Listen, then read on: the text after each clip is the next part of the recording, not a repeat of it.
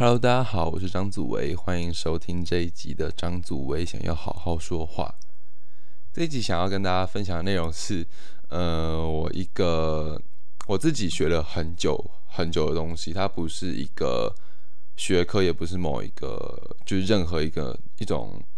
技能，它算是某种能力或感知的能感知力，这样就如同上一集的。结尾有预告的这一集要讲的东西是如何把握自己该把握的机会，这个主题就是把握机会啦。就是生活中有非常非常多各种不同的有趣的奇怪的机会，它会发它会发生在出现在你喜欢或不喜欢的人身上。所以，我们除了把自己做好之外，就是我们除了把自己做好，然后我们要善待其他人之外。我们也要学着从这些人身上发现机会，然后把握机会，这样才可以让自己变得更好。这样，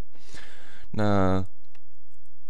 为什么我自己会对这个主题特别有想法呢？就为什么今天会想要讲这个主题，是因为我自己其实不是一个非常擅长于察觉的人，比如说。或者我不是非常特别擅长把握机会啦，就是察觉机会或把握机会。有时候，比如说瞬间有一个人，然后他是很大牌的，可能是前辈或怎么样，我就逗 Q。我看到他的瞬间，我就会逗 Q 回来，结果就错失，我就错失了一个可能的机会。或者是好，我们讲就是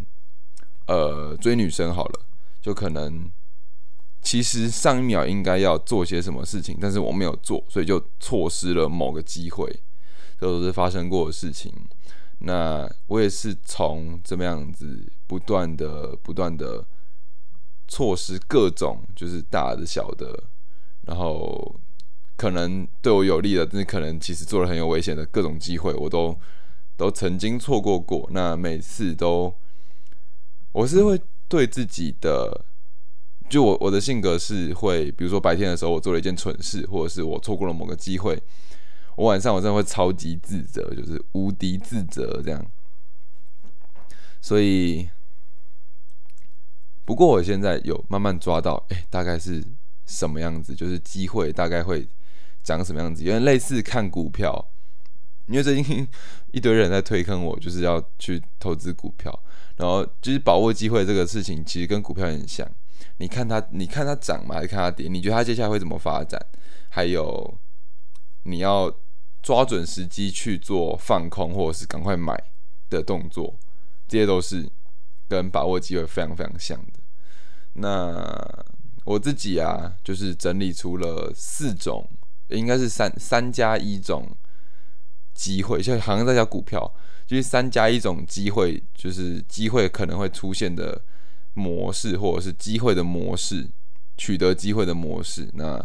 就想要分享给大家。这样，其实机会常会出现在一些有趣的地方，比如说，比如说告白需要机会嘛？告白需要机会，或者是说你要毛遂自荐，你需要机会，或者是说你可以自己培养机会，或者是你可以去。就是干别人的机会来用，这些都是机会的，就是你可以把握，或者是你可以取得这些机会的方式。那第一个叫做频率，频率就是像每个物体、每一件事情都有它自己发生的波形跟情绪的曲线。如果有学过呃一些，比如说顾呃顾客心理学，就会知道有一个。设计思考有一个工具叫做顾客情绪曲线，就有点类似这个意思。比如说，就我们拿先拿告白来说，告白就是当对方的情绪曲线慢慢被你拉往上拉、往上拉、往上拉，在最高点你就要告白。但是如果你过了之后，人家就他他可能就会雪崩式下滑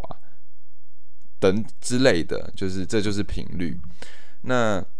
就不管是。告白或者是升职，就是你跟老板说，哎，你要升职，你要加薪，或者是你想要跟某个人要求，就他通常是你要跟某个人你需要某个人对你怎样的时候，你就就可以使用频率这一招。那频率这一招就是观察这个各种频率，它需要其实是观察力，就是有点类似读空气的能力，就是你必须读空气很厉害。像我自己就是一个超级就是救急无敌不会读空气的人，所以我常常就是误判，就是我以为人家已经 OK 了，就没有人家还在爬，他还爬得很累这样。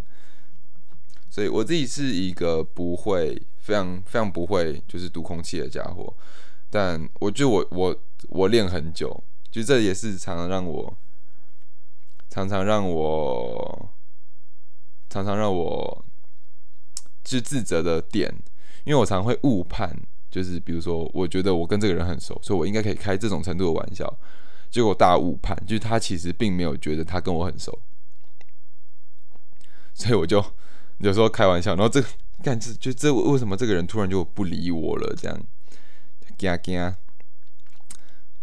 这就是频率没有抓好的结果。但如果频率抓得好，你就会变得，你就会可能会变成。很好的交际，就你会拥有很好的交际手，或者是你的人际关系也会大幅度的提升，因为你非常懂每个人的情绪曲线，现在诶在哪一个位置，就可以在他们，因为人毕竟还是以情绪驱动的动物，所以就算是逻辑再很好的人，他也有心情好跟心情不好的时候。那如果懂得观察频率，或者是我们可以把它称为节奏嘛，就每个人心情都有节奏，他不会突然。除非有其他外力干扰，不然它其实不会突然就是突然爆起来这样。所以第一个就是频率观察能力。那第二个能力呢，就第二个机会点叫做瞬间。比如说今天在走走在路上遇到大老板，大老板，然后你刚好认识他，这样他可能是朋友的朋友，或者是你敬仰已久的大大。那你因为这个大大的关系，所以你现在手上哎有一个小计划想要做，或需要别人指点或帮忙，或者是你希望可以拉这个人入伙，那这就是瞬间瞬间发生的事情，瞬间给予的机会。比如说，呃，你朋友说，哎，我今天我们今天去吃饭好不好？然后等下会另外一个朋友来，结果那个朋友是你将已久的大大，那你要怎么办？这是巧合，巧合是无法预测，但其实巧合常常发生。这个时候考考验的其实是准备跟准备跟放去扩张的能力。怎么说呢？准备的能力，比如说，现在我突然要你自我介绍，那平常其实有在自就是想好大概可以怎么介绍自己，或者是对自己比较了解的人。自我介介绍就会非常的顺，就会说哦，大家好，我是张祖伟，那我今年二十岁，我是时间大学媒体团设计系的学生，等等等等等等，他可以讲很多，这就代表他平常有准备，他已经准备好对付每一个就是迎面而来或突然撞上来的机会，就他已经准备好了。然后就像商业上会有那种 pitch，比如说大家都会说三分钟 pitch，或者是五分钟 pitch，或三十甚至是电梯。就好像在美国的企业里面有一个有一个专业，或是有一个能力叫做电梯电梯的 pitch，就是在一在电梯到一楼的时间内，你要跟你要讲话那个人清楚明了的传达你在做什么，还有你为什么要跟他讲这件事情，还为什么你问为什么你要找他，还有为什么他必须答应你，就是这个是。这就是抓住瞬间的能力，那这考验就是做准备嘛。那后面讲到的扩大，就是扩张能力，其实就是你要如何把这个瞬间放大。那这个瞬间可能是其他瞬间，比如说你跟你的好朋友在聊天的时候，他突然聊到另外一个东西，比如说他突然聊到 VR 产业，但是其实你对 VR 完全没有兴趣。但是你会觉得你会你觉得你可能会需要 VR 的人才，因为可能要做作品啊啥的。你要如何去把这个他随心带过的东西，或者是他那个瞬间快要出现，就是跟频率有点像，就是瞬间快要出现，你觉得你感知到它快要出现的东西，你要如何把它扩大，而且变成一个真的可以被运用的机会。就像有一些机会是，就是可能比较远，也不能说很烂，就是比较远，关系比较远，所以可能比较没有那么好用。但是有一些机会可能很近，但它只是只是需要被发掘或被扩大，就有点类似发掘的感觉或扩大，因为你已经知道了嘛。所以抓住瞬间吧，各位。那抓住瞬间的方法，唯一方法其实就是大量的、极大量的准备。就是为什么人家必须人来找他人那么多啊？而且搞不好他前面已经跟人聊过，就跟一个就是自己很中意的人聊过，搞不好两个小时、一两个小时。那你要怎么在三十秒内就抓住他的注意力？这是需要大量的准备，还有各种就是各种情况啊，都可以就是模拟这样。像我在之前在实习的时候，我老板一直跟我说：“哎，如果你连这个事情，就你连这种突发状况都处理不好，那你就不要办活动好了；或者是你连这种问题都想不到解法，那你就不要办活动好了。”就是因为有点类似细流的概念，就是你要准备好各种细流，但细流不是指时间的流程，而是指。每件事情发生的时候，我们该做出什么样的反应？这叫做帮自己定细流，就准备为每一个瞬间做准备，而不是为了某个时间点做准备。就它是随随机的这样。这就是第二个机会可能出现的方式——瞬间。那第三个呢？第三个机会可能出现的方式。跟昨天那集比较有关，叫做日常，也就是说，日常就是你的生活，你一些无可避免的东西，比如说，比如说家庭是无可避免的，还有爸妈的暴脾气是无可避免的，还有什么是无可避免的？可能是学校的必修课，学校学校的必修课是无可避免的，或者是。一些死缺，就是一些就是就莫名其妙被拉去做的工作是无可避免的，因为可能那个人就是你不敢惹之类的。还有什么是无可避免的？高国高中就是国小、国中、高中的课程是无法无可避免的。这样，那日常里面为什么会有机会呢？为什么会有机会呢？其实比起机会，大部分的日常会觉得你是在创造自己拥有机会的。可能性怎么说？比如说必修课国文好了，这靠的是调试。呃，可能我对我的自然不强，我对自然就是高中自然嘛，高中哦物理好了，我对物理没什么兴趣，我对算东西却真的没有没有兴趣啦，没有兴趣，或者对背公式没有兴趣，但。他就明摆在那边，他就明摆着耗费你的时间成本。那如果你这个时候就是全部，你就直接放弃物理，然后你在上课的时候睡觉，其实是一件不是很聪明的事情。除非你知道睡觉可以帮助你之后要做什么事情更加顺，那我觉得 OK。但如果是因为不喜欢而放弃，或者是而刻意去逃避无法逃避的东西，就大家应该懂这个意思，就是刻意逃避无法逃避，叫做在上课的时候睡觉，或者是在上课的时候打电动，没有目的的，没有目的的在上课的时候睡觉，或没有目的的在在在上课的时候打电动，这些都是逃避，试图逃避无可逃避的东西，有点像是呃，垃圾桶理论就。当你已经待在公司里面，然后大家都已经站好位置的话，你在偷懒，就是偷懒是最笨的选择。最好的选择其实是，就长远来看，最好的选择其实是把大家不要做的东西学来自己做，因为那些东西没有人要做，也代表可能那些东西都没有人会做。所以把自己调试到，就是。调试自己应该最简单吧？比起说服别人，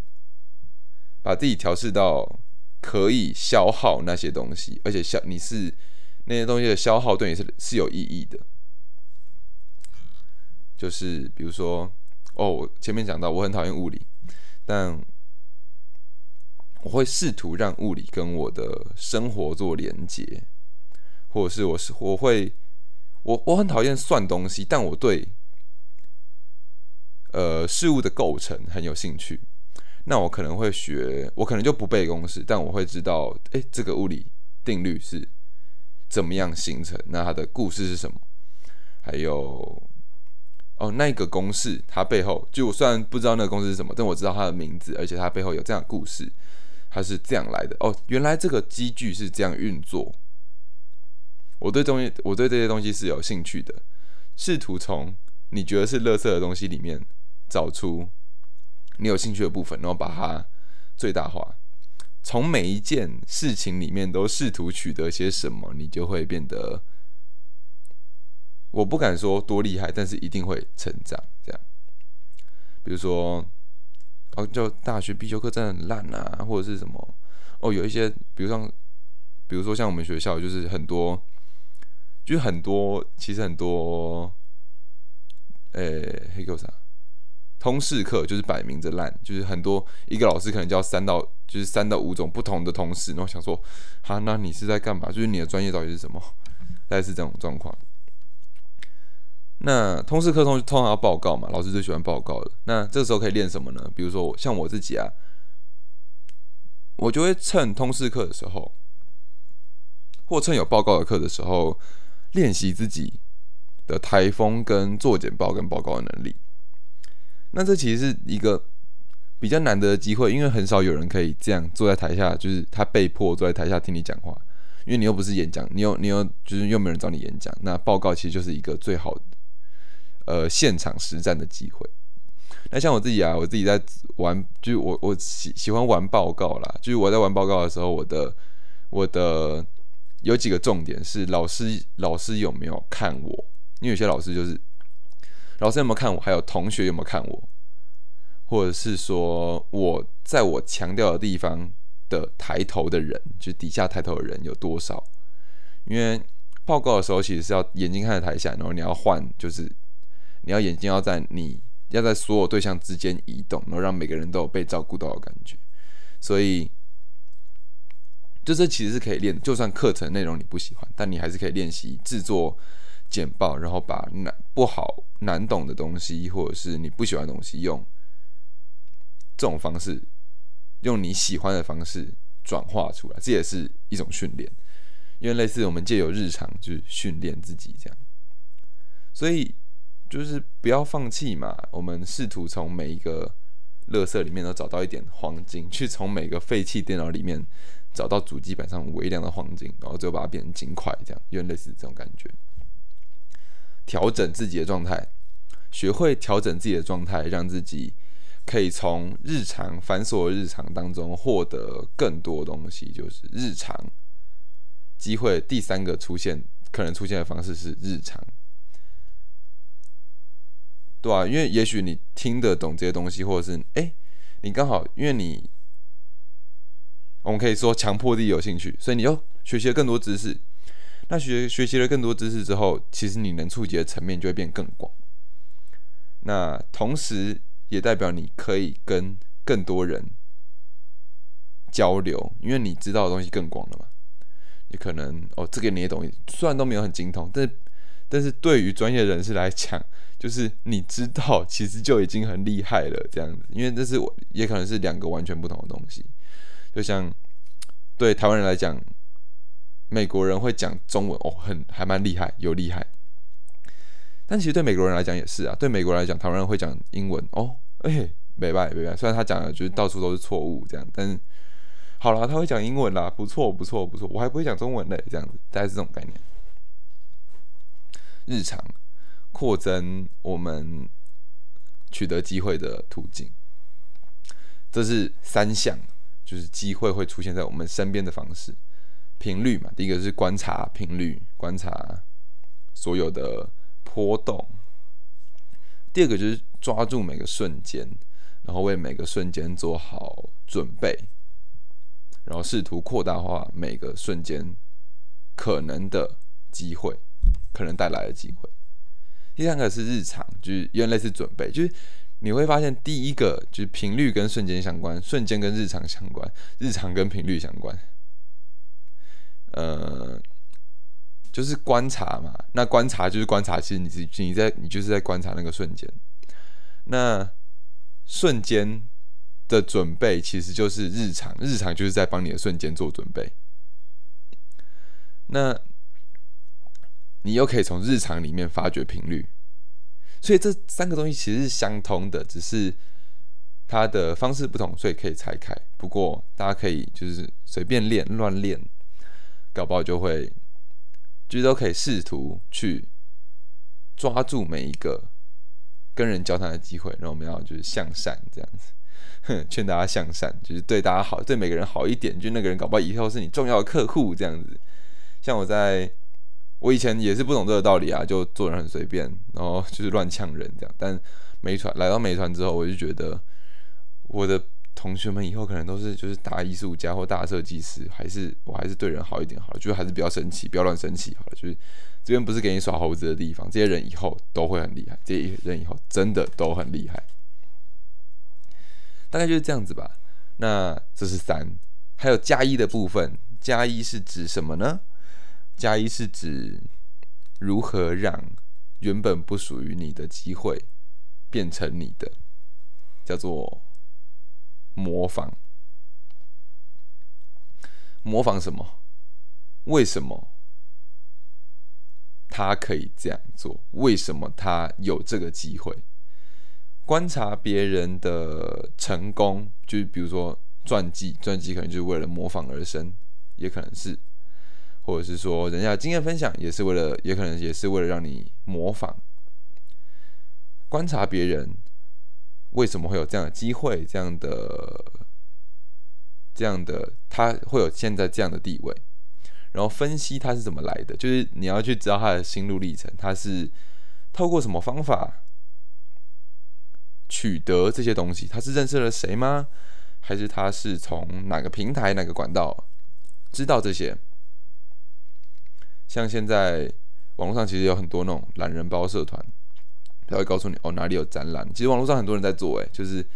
像大家会看到大台北不现实咖啡厅有插座、有 WiFi 合集这样子，这种东西，像也有台湾的文学奖合集，每年的文学奖合集啊，这些都是可以模仿的方式。别人可能都是因为看了这些东西才知道有这个东西，那你就可以模仿它。还有比如说用类比的，像像我之前就是那个案子是文化局的，也是文化部的案子，那我就猜，然后他们就说，哎，其实台中市文化局就是有同时有另外一个东西，有另外别人的活动是台中市文化局的补助，那我就想，那台中市文化局有补助，哎，那台北市应该也会有啊，所以我就上网查了台北市文化局创作补助。还真的有，所以就是我接下来打算去投的那个补助，就是就这个意思，就是用类比的方式，别人有这个机会，那我这边是不是也可能会有那个机会呢？就去找找看，或者是诶，别人是透过参加那个活动认识到这样这么棒的人，那我是不是也去参加看看，是不是就是搞不好有用，对吧？他人家都可以获得这么好的人脉，凭什么我不行？就是每个人的机会是平均的，只是有没有抓住的问题，或者是有没有去扩张的问题而已。他搞不好就在你隔壁而已，只是你没有去敲你隔壁邻居的门，这样。大概就是这样子吧。就是我自己在错失了超多，就是救急多的机会，或者是呃亲自，就甚至还有就是机会已经到手了，我亲自把机会丢掉的。的的各种惨痛经验，我这边就不赘述。所得来的一点点、一点点小小的感触，虽然我自己跟你跟大家说了，我自己这些东西也做的不好，我自己是又没有又没胆，然后又又白，就又没胆又白目，然后又又笨，然后平常又会乱偷懒，所以就是跟你说，今天这四点就是观察频率啊，准备瞬间，调试日常，还有。就是模仿他人，模仿他人的机会，我都是我自己都没有做的很好了，所以虽然很难，不过我希望听到这集的你们可以知道，知道就好，然后慢慢的变得更好。这样，就我只是想要讲这些，就大家大家一起都来，大家大家都一起成长啊，不然自己是自由自己长大还蛮无聊的。就我需要竞争对手这样，没有啦。我觉得我自己我自己只是一个比较喜欢竞争，或者是我比较喜欢把自己推坑，然后让自己灰头土脸的爬出来，但我会变壮这样。的这种的这种人，就大家有听懂吗？把自己推进一个就巨大的坑里面，然后让自己爬出来。但每次爬出来的时候，我就会更熟练一点点。不同的坑都会不同的熟练方式。所以今天的把握机会的方式分享给大家，嗯，搞不好有人就是就此飞黄腾达，我也说不定。就对吧？希望大家都可以有一点成长。那哎，其实我今天去看了一个展呢，只是就那个展很小烂，我我还我还在考虑要不要说，对，那个展有点小烂，然后它牵着，其实它烂是烂的很复杂，的我还在想要不要说，不过希望大家会喜欢今天的主题啦，那我们就下集再见，谢谢大家收听这一集的张祖伟想要好好说话，大家拜拜，拜拜。